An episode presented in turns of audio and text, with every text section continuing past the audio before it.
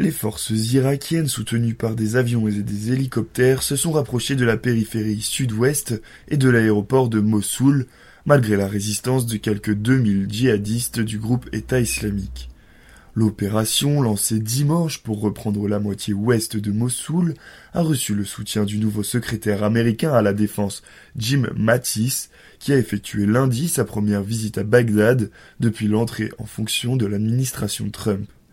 La partie orientale de Mossoul, séparée de la partie occidentale par le fleuve Tigre, avait été déclarée totalement libérée fin janvier, trois mois après le début de la vaste offensive militaire pour reprendre la deuxième ville d'Irak conquise par l'État islamique en juin 2014.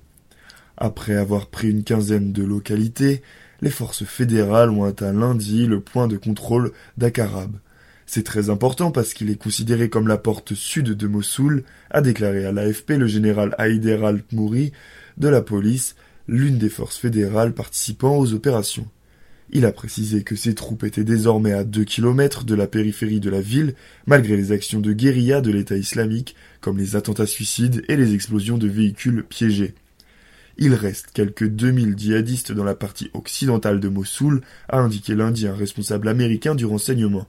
Leur nombre était estimé entre 5000 et 7000 avant le début de la vaste offensive le 17 octobre, pour reprendre à l'État islamique son dernier grand bastion en Irak. Les forces irakiennes ont également sécurisé lundi une zone stratégique sur les collines dominant l'aéroport de Mossoul. La conquête de cet aéroport, qui n'est plus en activité, et d'une ancienne base militaire adjacente, ouvrirait la voie à un assaut sur la périphérie sud-ouest de Mossoul, à proximité du Tigre.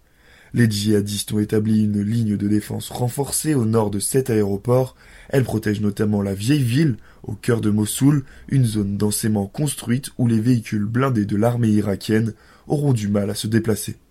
Plus à l'ouest, les unités paramilitaires de Hashid al-Shabi ont progressé pour atteindre la route reliant Mossoul à Talafar, une ville encore sous le contrôle de l'EI.